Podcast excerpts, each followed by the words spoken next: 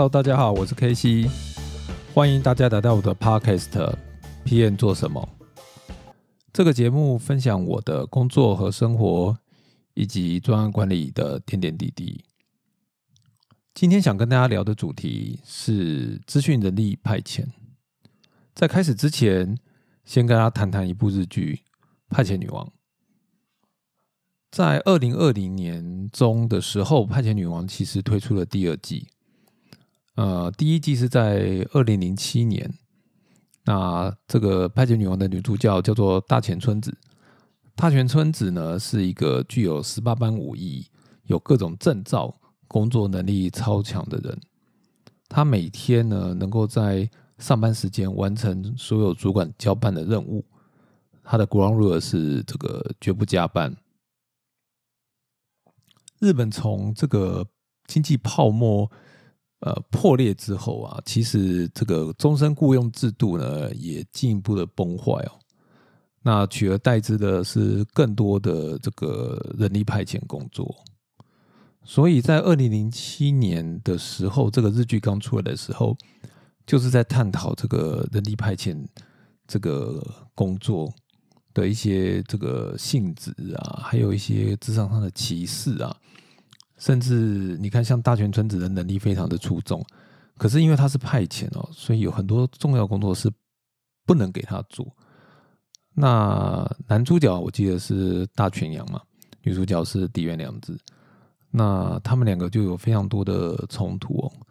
然后还有一个算男二吗？这个小泉孝太郎，反正就是一个非常不 work 的男生。好，那我没有要他生。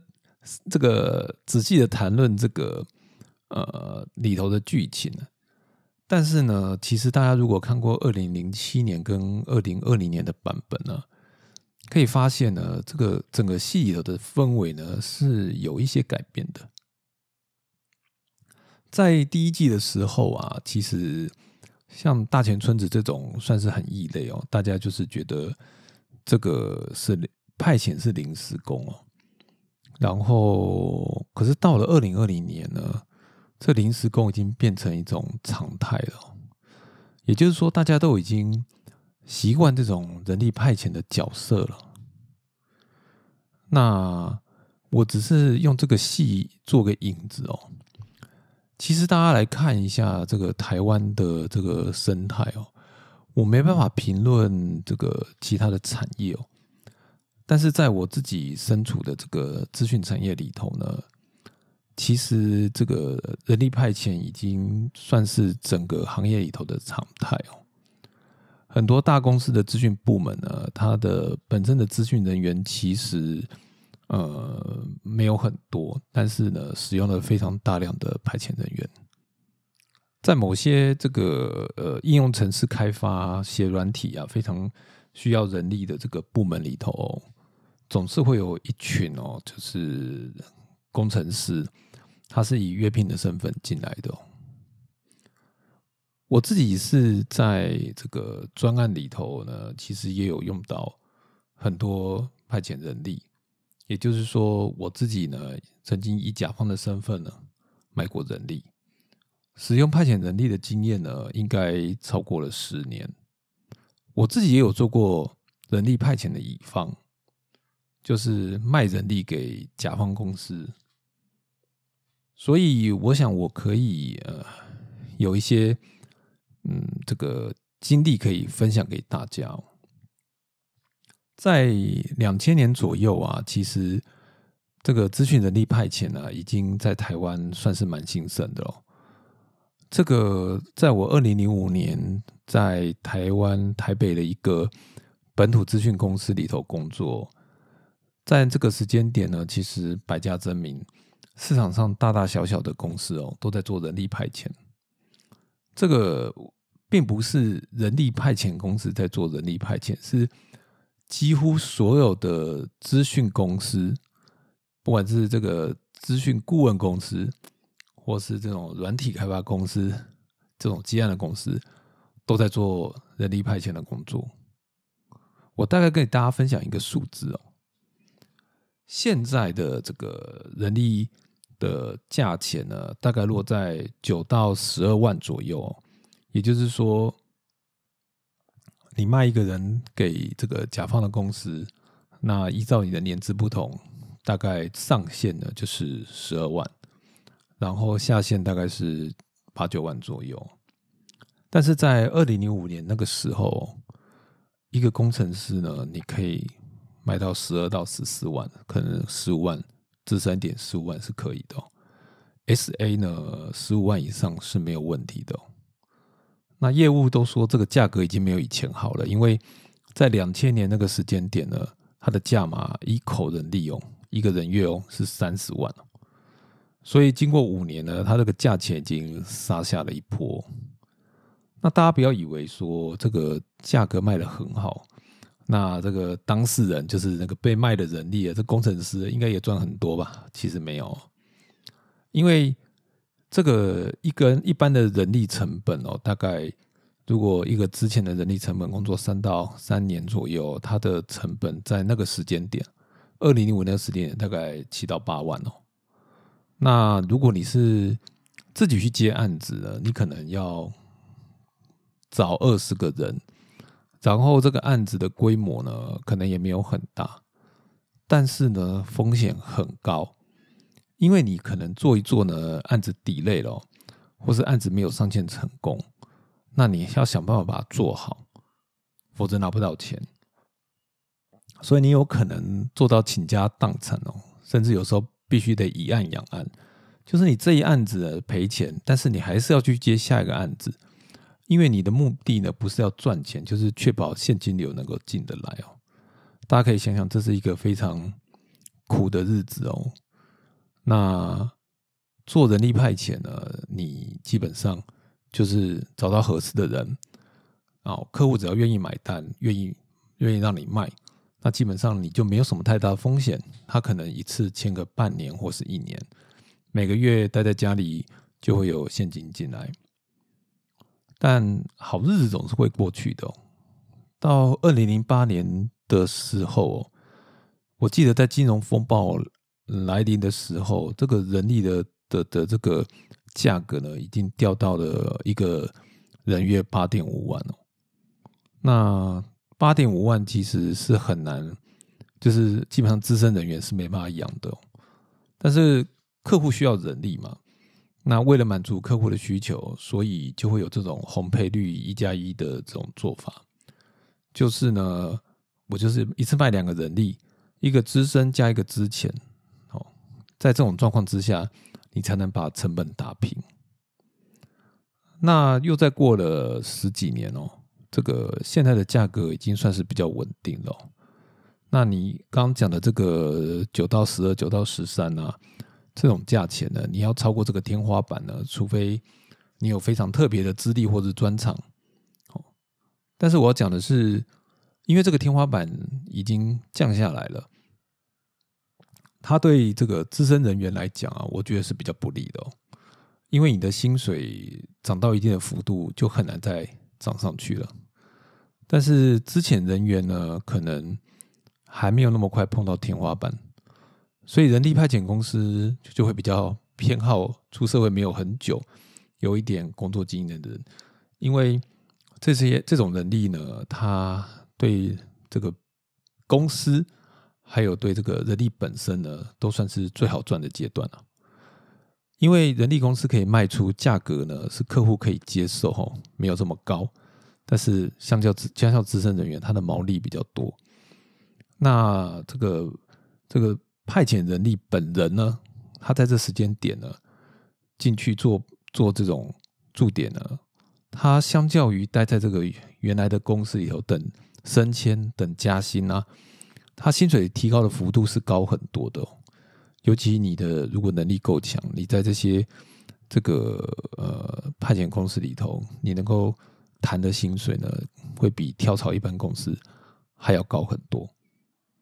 关于派遣的话题啊，我想可能可以谈的东西有蛮多的。那我们会分成两集哦。今天这集呢，我大致上会从这个。客户端甲方的观点哦，或者是派遣公司的观点哦，来看这个派遣的流程啊，还有一些派遣的原因等等。然后下一集呢，再跟大家聊聊为什么会有人想去做派遣啊？它的优势跟劣势是在哪里哦？会不会建议你去做派遣？为什么会有人要用人力派遣呢？为什么公司要用人力派遣，不自己找人呢？我想我这边大概可以给大家几个原因哦。第一个呢，相较于正职人员呢。派遣人员的人力哦，其实是比较低的，因为你的薪水呢，其实只是你成本的一部分哦。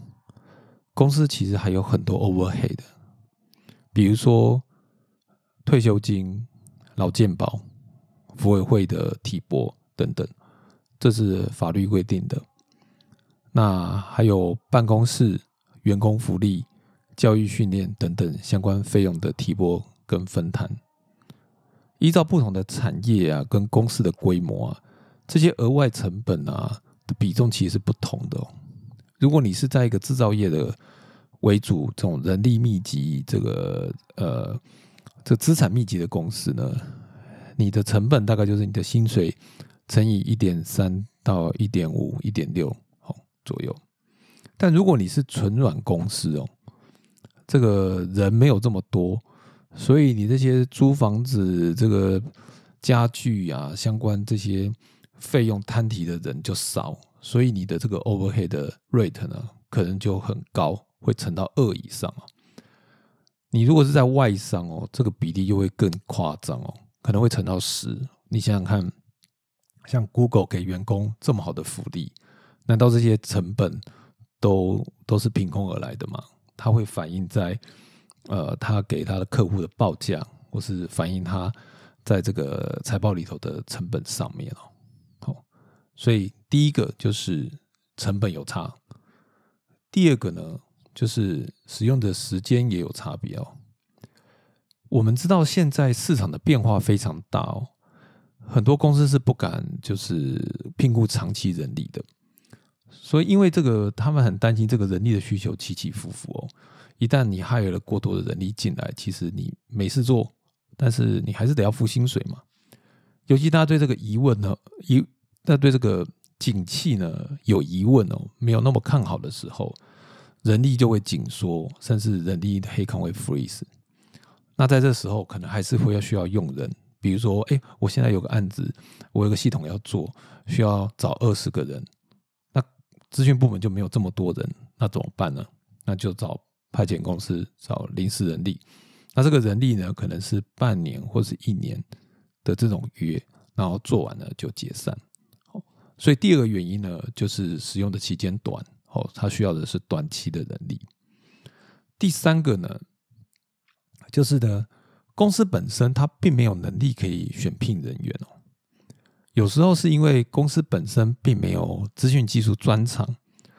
或是资讯部门，它的技术已经过于老化，以至于它完全没办法去评估市场上的人力是好是坏啊，也不知道怎么去做招募。那这个时间点，如果他不愿意花钱去付猎人头费用，那他就会找人力派遣公司，由人力派遣公司来提供合适的人力给这些资讯部门。那这些资讯部门可能用了，他觉得不满意，他就可能会换人，或是会退人等等。那就衍生的第四个可能的原因就是先用再聘哦，减少人员地雷。就是他跟派遣公司谈好，就是说这个人力呢，我先用个一年半年，如果我觉得这个人 OK 呢，为了他转成正职哦，所以这有点类似变相的猎人头吧，哦，或者在类似像这样子。但是你可以理解客户的考量哦，就是因为现在用人人的黑抗有限。所以呢，你就是如果人不够合用或是不符合，其实是是很难去去处理的。你要你要去 fire 他吗？好像也不是他的错。可是你不 fire 他呢，你公司走不下去。所以通过这种方式，你可以确定这个人不是雷，你再把他转正，这样子皆大欢喜。哦，大概以上就是这四个原因呢，可能就会造成甲方呢会比较倾向去用这个。人力派遣，台湾的人力派遣产生的原因哦，因为这这个就是有需求，你必定就会有对应的市场产生嘛。所以人力派遣公司就因应甲方的这种需求，应运而生。那这个游戏是怎么 run 起来的呢？就是人力派遣公司跟这种客户公司跟派遣人员，他们是怎么运作起来，把这些派遣人员送进这个甲方的公司呢？我也可以跟大家说明一下，这些人力派遣是怎么做运用的。其实最主要也是分成几个阶段哦。第一个就是先要有需求，有需求之后呢，就会。派遣公司就会开始找人，然后进行媒合跟面试，最后就是议价签约。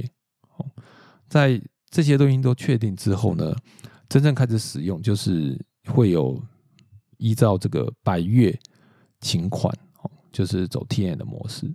那我也个别说明一下，这每一个阶段大概做哪些事情哦。第一个就是找需求，就是我的公司呢需要人力，那我可能会需要。Java 的人力、大内人力，我需要资深的或之前的，然后做什么系统，我希望他有什么经验。客户呢会把这些东西写出来，他写出来之后呢，他就会送给他有合作过或者是他需他能合作的这个人力派遣公司或人力公司或咨询服务公司等等。这些公司呢，基本上呢就会依据客户的需求去找人。哦，所以第二步就是找人。那找人从哪去找呢？好，依照每个公司的不同，有的公司呢自己有自己的人力，他随时都有养人，所但是比较少哈，但是还是有的，所以他会依照自己的人力去媒合符合需求的人，然后去送履历。那也有一些公司呢，他会直接上一零四去找人，找到合适的人呢，就约这个人呢来跟客户谈。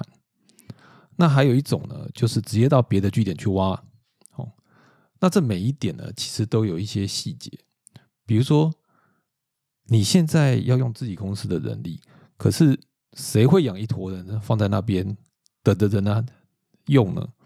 所以其实像这种其实都是非常少的，除非它是一个非常大的公司，它本来就有 plan 要做这件事情，所以他自己有他自己的案子，但是他有空余人。人的这个工程师呢，他可能会走这种方式呢，去卖给这个相关的客户，哦，这是一种。那找一零四呢，其实这是最大众的做法，就是大家其实要找工作，很多人就是在一零四放履历、开履历，让人来搜寻。那人力公司会去盯这些符合他需求的呃人人员，然后呢，去跟他这些人联络，然后把这些人。呃，履历呢拿到之后呢，他就会送给需要人力的这些客户。那如果客户满意，他就会约客户来谈。那这个时间点，你说你会找一零四，每个公司都会找一零四，所以其实有一堆人，可能一堆公司呢，可能会送来同一个人的履历。哦，就是我常常发生的。然后大家其实就会觉得，哎，你踩了我的地盘。所以你在这种状况之下，你都得要定出规矩啊，先来先来先到，先有履历才算数哈，等等等等，这这都都有一堆规矩的。那挖人这件事情呢，其实就是这些派遣公司他们自己会会有一些踩地盘的状况哈，就是因为老实说，人力派遣公司的人呢，大家其实只是真的就没有什么忠诚度可言。因为大家不是出来交朋友的，就是我就是为了钱，我才在这才来你公司，所以谁能开出出比较好的价钱，那人就会跳槽。所以有的公有的派遣公司会用这种手段呢，他直接就直接去杀去别人的据点了，直接去跟据点里头人谈，直接加薪把他挖走。那透过这些方式，就会找到合适的履历，就会去送。那送了之后呢，客户就会拿到这个履历呢。去做评估，觉得这个人合不合适，好好不好？如果是符合的人呢，就会约来面试哦。依据公司的这个技术水平啊、需求啊、公司文化，甚至是这个规模都不同哦，他面试的流程其实也不太一样的哦。有的客户哦，其实是非常挑的哦，甚至他的面试流程呢是比照正职员工在在谈的，所以并不是每个派遣公司都能够忍受这样子的这个面试流程哦。因为你想想看，这很多人都还没有，都还不是你的员工哦，你要叫他这样子一面、二面、三面哦，大家都是等不住的。那其实因应这个呃面试啊，还有一些法规的问题哦。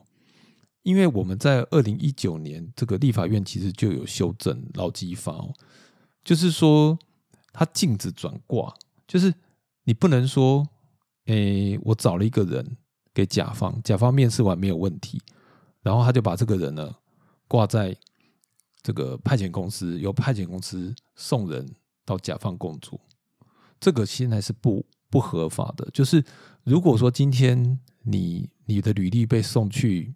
呃，比如说一个 A 公司，那 A 公司帮你面试完，他觉得你 OK，可是你最后是 B 公司聘雇你，然后你又去做 A 公司的事，那你其实可以在法律上你是可以要求 A 公司要直接给你聘书，好，否则的话呢，这个 A 公司会被罚钱。那其实这就会造成了一些题目，就是说，那有的像这种甲方公司呢。他就会要求你乙方公司就是要送个 OK 的人，否则他就会他直接用用完就会退人哦。所以这个这个法规我不知道是好是坏。那但是它最主要就是要保障，就是说很多人同工不同酬。比如说他利用派遣公司去找了很多人力，但是呢，其实这些人力的薪水很就是就是压得很低，但是他做的事情跟正职又是一模一样。那就会产生一堆相关的纠纷，哦，哦，那那这个这个我就压下不提，因为其实资讯产业的状况有点不一样哦，因为因为你通常在这种状况之下，有时候是在我们这种产业，其实约聘约聘啊这种的人，高不好薪水比正职人还要高，所以我们要发生这种事情的这个机会呢，其实是不高的。等到双方都确认人没有问题之后啊，也确认好这个 on board 的时间哦，大家又会签约哦。那在签约之前呢，其实会开始做一些就是费用的计算哦。每个公司啊，它它算钱的方式是不同的，有的公司是以月计算，有的公司是以天计算哦。这个差别在哪里呢？最主要就是大小月哦，跟农历新年哦。造成的这个这个这个增值哦，我们这个大月的时候，有时候一个月的工作天呢，可能是二十三天。那小月的最小月这个二月呢，有时候遇到过年，它可能工作天只有十几天哦，所以会造成有的月呢一天呢的价钱呢，可能是像二月一天的价钱，可能会变成这个一月一天价钱两倍哦，就会有很大的 gap。所以大家常常在炒合约的时候，就是在炒二月的钱哦，是谁要出？好，就是可能就是说这个人天没有这么多，可是我还是要付员员工逐月的薪水嘛。他这个钱要怎么算？这个常常会炒的。也有甲方比较狠的哦，会要求这个每个月有低消，就是说你每个月一定要做满二十天哦，才会付你逐月的钱哦。然后呢，超过二十天呢是这个不多付钱，但是少了的话呢要扣钱哦。所以听起来是蛮苛刻的哈。但是各种各种公司就有各种不同的算法。那这个在签合约的时候呢就要算清楚，因为呃你你你如果没有算好，可能这一天的人力就差到五趴到十趴嘛，所以有可能你就就没有办法去 cover 这个你同仁的薪水哦。好这个合约签完，价钱也确认完之后呢，我们的员工可能就会进入甲方的公司里头去做事情了。那通常我们都会有一个专案经理呢，他就会去呃每个月呢就会去嘘寒问暖哦，甚至呃去看看客户啊，了解客户这边对同仁的反应啊等等。那月底的时候呢，就会要求大家呢把台卡伸出来给客户签字哦。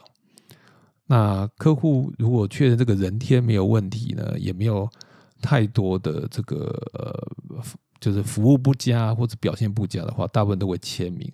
那最后就是依据台卡跟发票呢跟客户请款哈。那以上呢就是整个呃这个这个人人力派遣工作的这个这个运作的这个流程跟它的这个周期哈，大致上就是这样。那通常我们在这个合约呢都有规范说，你一次最少要用多久哦？因为你要去要别人换工作，你跟他讲只做三个月后，是不会有人理你的。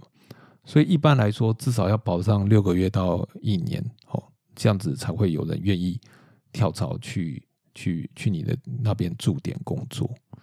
那人力管理其实是甲方或派遣公司都会遇到的议题哦。因为有时候人的面试，就是你自己找人，也常常会找到一些不合适的人，更何况是你透过这种派遣公司的人力，有时候甚至你只有面试过一次哦，甚至你没有办法面试哦，所以人的管理啊，这个甚至会不会退货，这个讲的不好听，就是就是有时候人不合适，你会叫这个厂商带回去哦，这就会是一个题目哦。那通常这个人力合约在结束之前呢，都会有个预告期哦，就是说，好，你你如果呃你觉得这人不 OK，或者你状况要结束了，你可能要提前一个月告知或两周告知，因为我也可以好去安排这个人的下一份工作嘛。那有的人力公司，如果你你把他的人 disqualify 的话，他会把这个人累掉，那就会衍生出一些。就是大家 k e m o j i 的问题哦，呃，我曾经遇过一个案例是这样子的，就是因为人不是很 OK，所以我们就跟厂商说啊，这个人不 OK 哈，那那预计做到，比如说两个礼拜之后，那这个人呢，厂商就很快打电话给这个人说啊，你因为那个客户不满意，所以呢，我们就两个礼拜之后呢，就会帮你 release。那这个人也非常的该说怎么说呢，就是。他只听到这个消息之后，他就立刻就是起身，他就不工作了，他就开始跑到这个休息区划手机。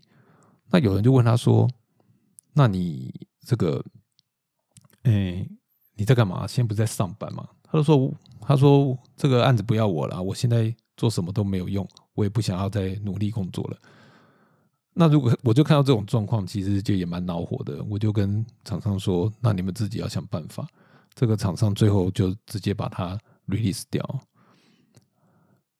这个除了这种题目之外呢，有时候你摊卡拿摊卡去跟客户收钱哦，也是会遇到诶一些奇奇怪怪的题目。这我也可以分享几个 case 哦，就是也就是客户赖账的 case 哦。就是第一个就是我这个人哦，已经在客户那边驻点住了半年哦。那每个月呢，PN 都有去切摊卡，也都客户也都说没有什么问题，摊卡也签了。但是真的要去跟客户请款的时候，客户就说这个人不符合我的需求。那我们就说你每个月跟你签摊卡都说没有问题啊，为什么现在突然说不 OK？那客户就跟你讲说哦，我不知道这个先摊卡要付钱的，那他就要求呢要换人，而且他前面的钱都不付。那我们基本上也不会同意这样的事情嘛。我就说，如果你觉得他不 OK，那我们就立刻 release 他。好，那我们就就不要让他再待在那，因为反正你也不会付钱。那客户说不行啊，因为他有别的事情要做啊。那在这种这个 case，我觉得最后大家都闹得不是很愉快哈。可是我觉得这个，如果你自己是甲方的，你用这个人力呢，其实你就要有一些。我觉得这是应该要负一些责任哦，就是说，如果觉得这个人不 OK，真的要尽早讲，因为大家都是成年人哦，这个厂商做他该做的事情，但是你在这个时间点，大家都已经做了半年哦，然后摊卡也签了，最后你说人不 OK，这大部分都是不能接受的。那像人力管理的部分，其实也是一个题目，就是有时候这个人呢，就在这边驻点哦，那。你也不会每天看得到他，那跟他相处的都是客户哦有时候你要怎么去管理，让你的人呢能够待得下去哦？这是这是一个学问。我们也有遇过，就是呃做了半年，结果客户来跑来跟你说，他对这个我们性骚扰，那我们这种题目有时候处理的会非常非常的傻眼哈。好，以上大概就是今天的呃分享哈。我们今天大概聊了一下这个台湾的资讯人员的派遣，然后也大概说了一下甲方为什么会用人力派遣，还有人力派遣这个行业是怎么做运作的。那我们下周想要跟大家分享的，就是从另外一个角度，就是就是被派遣的这个人力哦，他的出发点是什么？还有就是有什么需要注意的部分，以及最后我想跟大家聊聊，说我觉得我自己的看法，就是在这个人力派遣的影响下，那发生了什么事情？还有我的建议是什么？好，以上就是我今天的分享哦。这个谈着谈着，觉得好像有点严肃。那如果你有任何的呃建议或想法，哦，关于人力派遣，你有做过，或者是你自己就在从事这方面的工作，那你有什么经验可以分享给我？欢迎在我的 FB 或是 Podcast 的留言哦。那如果你喜欢我的节目，欢迎订阅、点评跟分享。那我们下周见哦谢谢大家拜拜。